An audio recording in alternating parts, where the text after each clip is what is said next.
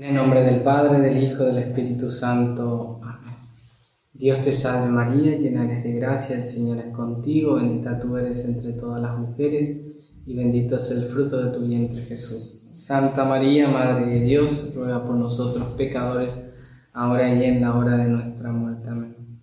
Gloria al Padre, al Hijo y al Espíritu Santo, como era en el principio, ahora y siempre, por los siglos de los siglos. Amén. San Francisco de Sales, ruega por nosotros. Nuestra Señora de Fátima, ruega por nosotros. Sagrado Corazón de Jesús, en vos confío. Continuando con nuestra charla acerca del arte de aprovechar nuestras faltas, siguiendo el libro del Padre José Tizot, en esta tercera y última parte vamos a tocar el punto de cómo debemos aprovechar nuestras faltas para afirmarnos en la perseverancia. Y nuestras caídas deben proporcionarnos un conocimiento acertado de nuestra flaqueza y darnos de algún modo mayores derechos a la divina misericordia. Nos lleva a que estemos más en guardia y recurramos con más humildad y más confianza a aquel sin el cual nada podemos y con el que lo podemos todo. He sabido que la desconfianza en nosotros mismos y la confianza en Dios son dos prendas de victoria en el combate espiritual. Además, nuestras faltas en los designios de Dios están llamadas a prestar nuestra perseverancia en los servicios no menos señalados desde el punto de vista especiales. Porque principalmente debemos hacernos más vigilantes. Y esto lo recalcaba mucho San Juan Crisóstomo cuando decía, debería bastarnos ver que hombres muy superiores a nosotros en santidad no han estado libres de flaqueza, para hacernos más circunspectos, para andar con mayores precauciones y para observar una mayor prudencia. Pero nuestras desgracias personales nos proporcionan un mejor escarmiento. Nuestra naturaleza es así. Tiene necesidad de tropezar ella misma con los escollos para enterarse de su existencia. Hasta aquí San Juan Crisóstomo. Esta verdad está confirmada por el Espíritu Santo. Dice el Eclesiastés 34.9. Quien no ha sido tentado ¿qué es lo que puede saber? Y un padre comentando este versículo dice, una felicidad tranquila es muy peligrosa, pero el temor de caer otra vez en los lazos en que antes se ha caído hace al hombre más vigilante. Por eso el marinero que se ha visto ya en peligro está más en guardia, y el recuerdo de un solo naufragio sufrido por su imprudencia la aleja a veces para siempre de los puertos peligrosos. Esta es la primera lección que nuestra vigilancia debe sacar de nuestras caídas. Reconocer y combatir las causas, evitar la impresión y la ligereza, y sobre todo evitar las ocasiones voluntarias. Este es el demonio de los demonios, es decir, cuando uno se pone en ocasión voluntariamente. Y que tantas almas pierden. Los navegantes tienen sus cartas marinas en las que señalan cuidadosamente los arrecifes de que tienen noticia. A la luz de nuestras faltas pasadas, hagamos también nuestra carta de navegación, en la que deben estar señaladas las causas de nuestras anteriores caídas, las inclinaciones, las ilusiones vanas, la falta de precaución que han traído nuestros extravíos. Instruido por nuestra triste experiencia, evitaremos en lo sucesivo los escollos señalados por nuestros naufragios. Entonces, aprender de nuestras malas experiencias. Y decía eh, San Francisco de Sales, es preciso no olvidar jamás lo que hemos sido para no llegar a ser peores, estar siempre vigilante. De este primer provecho que saquemos de nuestras faltas resultará naturalmente otro segundo, la fidelidad a los medios para perseverar. Cada una de nuestras caídas será como un predicador irresistible de la necesidad de la gracia y del deber de atraerla por medio de la oración y de la frecuente recepción de los sacramentos. Estos recuerdos humillantes despertarán nuestra somnolencia y estimularán nuestro amor para servir a Dios y para conquistar la virtud. Y decía San Juan Crisóstomo, comprobaba este feliz resultado en su amigo Teodoro dice San Juan Crisóstomo. Así como el cazador cuando solo hace un rasguño en la piel del león, no consigue sino que se ponga más furioso e irresistible, el enemigo del género humano, intentando heriros, ha redoblado vuestra generosidad y vuestra abnegación para las obras buenas. Y llevarnos a ser más vigilantes, más aguerridos. Todos estos pensamientos en el fondo los encontramos también en nuestro santo doctor. Dice San Francisco de Sales. Tomad vuestro corazón y ponedlo suavemente en manos de nuestro Señor, suplicándole que lo cure. Por parte vuestra, haced todo lo que podáis, renovando los propósitos, leyendo libros adecuados para vuestra curación, empleando los demás medios convenientes. Haciéndolo así, ganaréis mucho con vuestra pérdida y lograréis más salud con vuestra enfermedad. Continúa el santo. Humillémonos mucho, confesémonos que si Dios no fuese nuestra defensa y nuestro escudo, seríamos inmediatamente heridos y traspasados por toda clase de pecados. Por eso debemos, pegados a Dios por medio de constantes prácticas de piedad, procurando que ésta sea nuestra mayor preocupación. Finalmente, el último provecho que hemos de sacar de nuestras faltas desde el punto de vista que nos ocupa se encuentra en el recuerdo de los remordimientos que nos ha dejado del tormento que nos han causado y de las reparaciones que nos han exigido. Explotemos nuestra repugnancia a sufrir de nuevo estos disgustos con el fin de preservarnos de nuestras recaídas. Y en el momento de la tentación digámonos, Alma mía, acuérdate de la desazón que sigue a esas faltas, cuando otras veces has tenido la desgracia de cometerlas. Recuerda el esfuerzo que te costó borrar sus huellas y reparar sus consecuencias, acordando de todas las consecuencias que implica un pecado.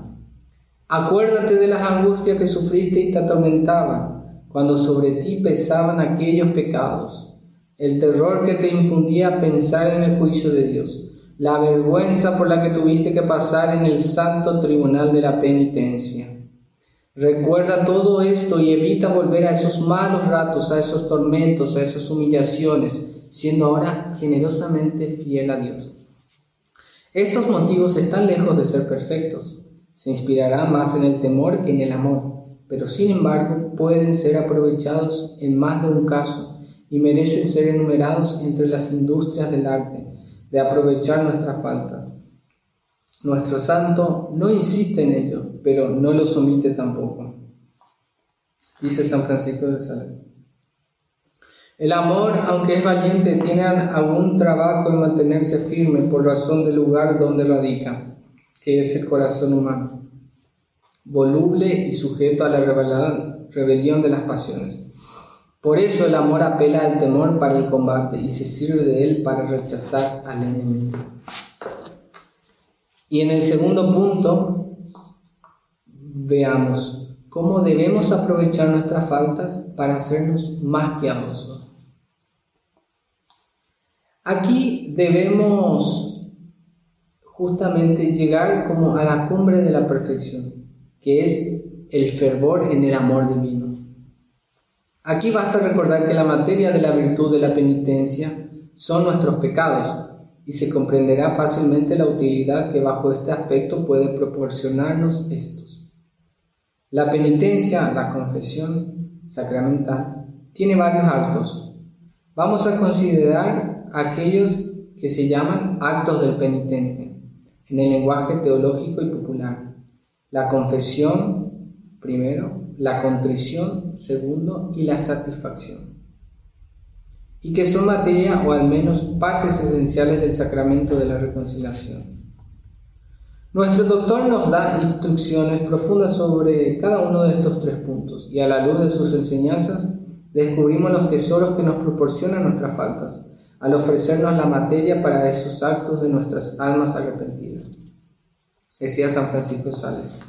La confesión y la contrición, es decir, el, dolor de nuestros pecados, tiene tanta hermosura y tanta fragancia que borran la fealdad y disipan el hedor del pecado. Simón el leproso decía a Magdalena que Magdalena era pecadora, pero nuestro Señor decía que no. Para él solo contaban los perfumes que vertía y la grandeza de su caridad. Si somos de verdad humildes, continúa el santo, nos desagradará infinitamente nuestro pecado, porque es ofensa hecha a Dios. Pero la confesión de ese mismo pecado será consoladora y agradable, porque con ella honramos a la majestad divina. Ciertamente que sirve de consuelo decir con claridad al médico la enfermedad que nos atormenta. Cuando llegues a la presencia de tu Padre Espiritual, de sacerdote que uno se confiesa, Imagina que estás en el monte Calvario, a los pies de Jesucristo crucificado, cuya sangre preciosa fluye por todas partes para lavarte de tus iniquidades. Aunque no sea la misma sangre del Salvador, es el mérito de esa sangre derramada el que baña con abundancia a los penitentes en el confesionario. Abre del todo tu corazón para que por medio de la confesión salgan los pecados a medida que ellos vayan saliendo, irán entrando los preciosos méritos de la Sagrada Pasión para llenarte de bendiciones. El bien que hace una buena confesión. Cuando se piensa que un pecado cometido una sola vez puede llegar a ser por acusaciones cien veces repetidas, la ocasión de virtudes y de méritos innumerables se comprende que se puede decir bendita culpa estas mismas reflexiones se aplican con mayor fuerza todavía a la contrición. El autor nos dice que el papel que desempeña la divina caridad con amoroso dolor y doloroso amor. Dice un, un autor, entre las tribulaciones y los llantos de un vivo arrepentimiento, Dios introduce muy de ordinario en lo hondo de nuestro corazón el fuego sagrado de su amor. Después de esto se convierte en agua copiosa de lágrimas, las cuales por otra nueva transformación se vuelven a convertir en otro mayor fuego de amor. Así la célebre amante arrepentida amó primero al Salvador, y éste se convirtió en el llanto, y este llanto en un amor más excelente, y por eso dijo el Señor que se le habían perdonado muchos pecados, porque había amado mucho. Y como la experiencia nos enseña que el fuego convierte el vino en agua, que casi todos llaman aguardiente, la cual concibe y alimenta el fuego con tanta facilidad que por eso la llaman agua ardiente. Así también la consideración amorosa de la bondad, que siendo soberanamente amable, es ofendida por el pecado, produce el agua de la santa penitencia y después recíprocamente de ella sale el fuego del amor divino. Bien la podemos llamar con propiedad agua de vida y ardiente. Los sentimientos más vivos y más poderosos vienen a rodear al alma verdaderamente penitente y a penetrar en ella por la brecha abierta por el pecado, para centuplicar en ella el amor hacia la divinidad ultrajada. El sentimiento de haber herido el corazón de Dios, el agradecimiento por su paciencia, por sus repetidos dones y por la efusión de su perdón, la necesidad de hacer olvidar la infidelidad pasada y un no sé qué amargo y suave a la vez que nos lleva a llorar con la Magdalena ante el Salvador y a llorar cada vez más a medida que con mayor agrado nos permite que le besemos los pies y acoge con mayor misericordia nuestro arrepentimiento. No hay en todo esto materia para encender el alma contrita una llama de caridad que antes de cometer la falta no tenía.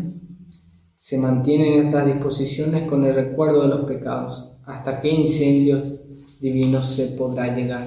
Todo el bien que uno puede sacar de aprovechar nuestras faltas. En efecto, si todo recuerdo voluntario con aprobación y complacencia de una falta cometida es una nueva mancha, también es justo que cada vez que el alma justificada condena y se duele y reprueba sus antiguos pecados, sea recompensada con nuevos méritos. Como estas detestaciones se pueden multiplicar hasta el infinito, hasta donde alcanzará la posible suma de estos méritos. Entonces, en justamente siempre pedir perdón por nuestros pecados de la vida pasada. Es preciso colocarse en esta perspectiva para comprender las frases que parecen paradójicas. De quien han tratado hablan el arte de aprovechar nuestra falta. Y justamente hay a nuestro juicio en todos estos pensamientos un océano infinito de consuelo. Se siente uno movido a aplicar al pecado o que el profeta Oseas y el apóstol San Pablo dice acerca de la muerte. Ha sido absorbido por la victoria, por la victoria del amor.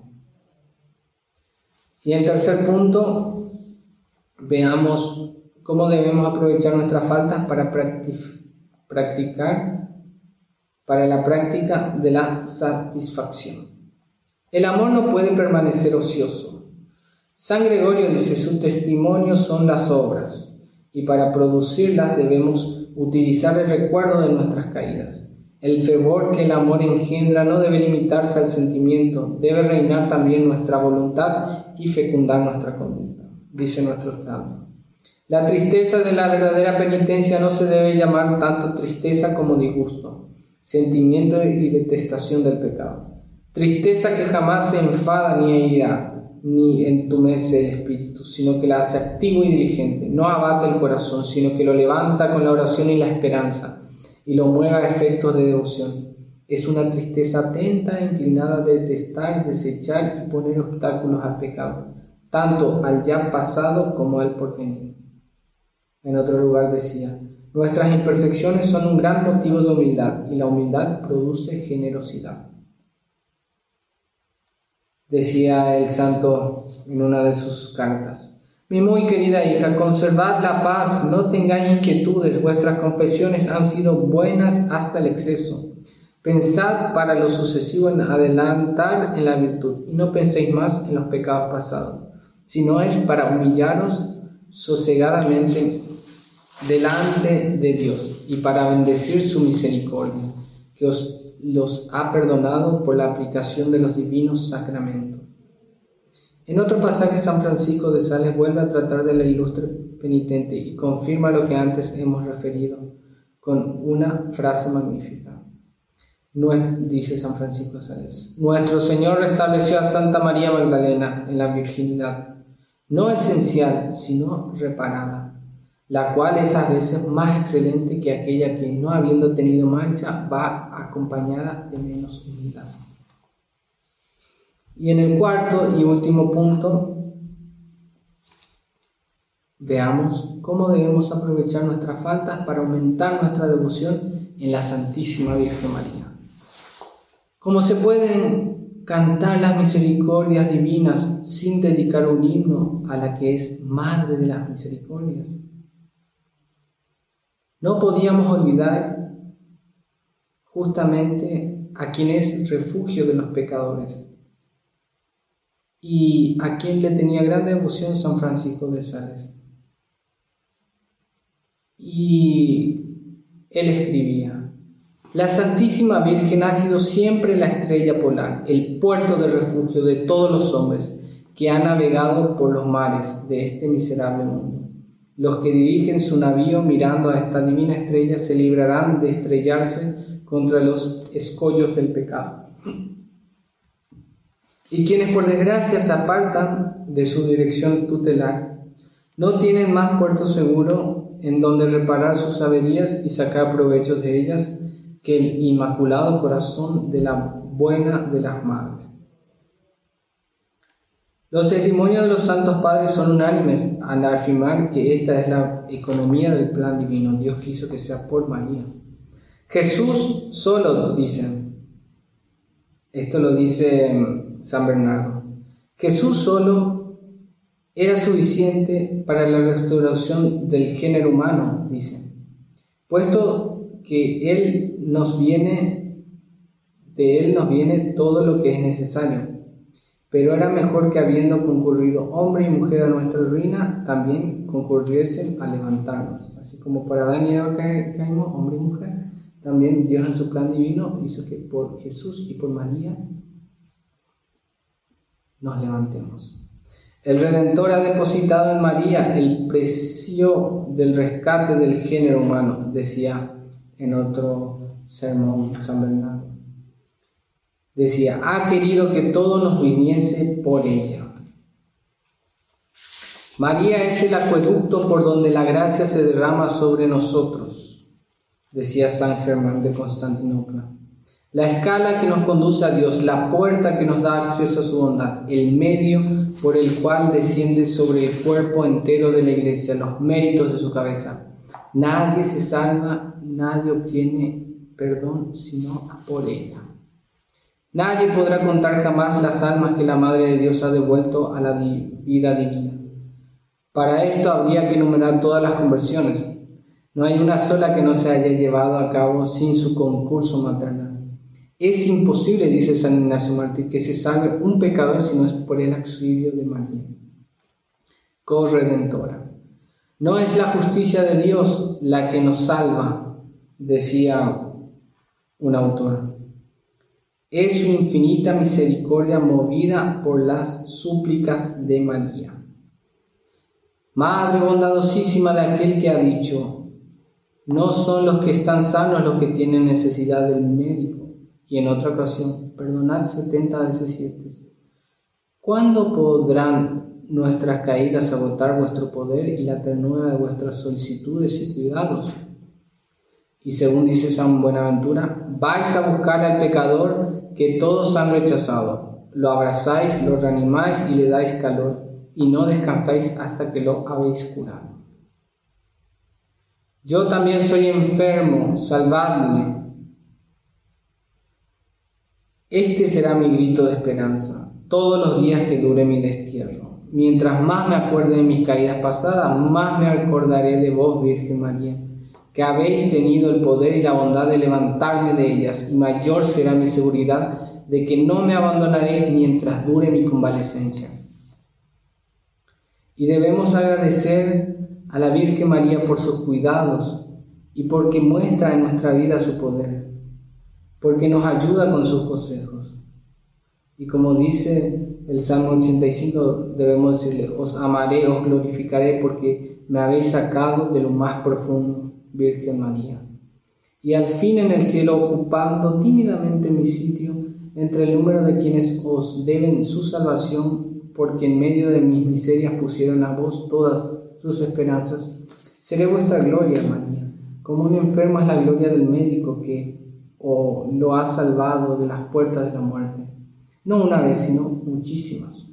Entonces, y este será el mejor fruto que haya producido la gracia. Mis faltas mismas serán el pedestal de vuestra glorificación y al mismo tiempo el trono de las divinas misericordias que quiero cantar eternamente.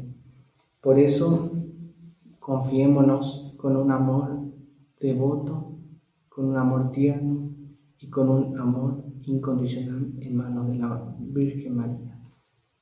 Digámosle con, con San Juan Pablo II, Virgen María, yo soy todo tuyo. En el nombre del Padre, del Hijo y del Espíritu Santo. Gloria al Padre, al Hijo y al Espíritu Santo, como era en un principio, ahora y siempre, por los siglos de los siglos. Ave María Purísima, sin pecado concebido.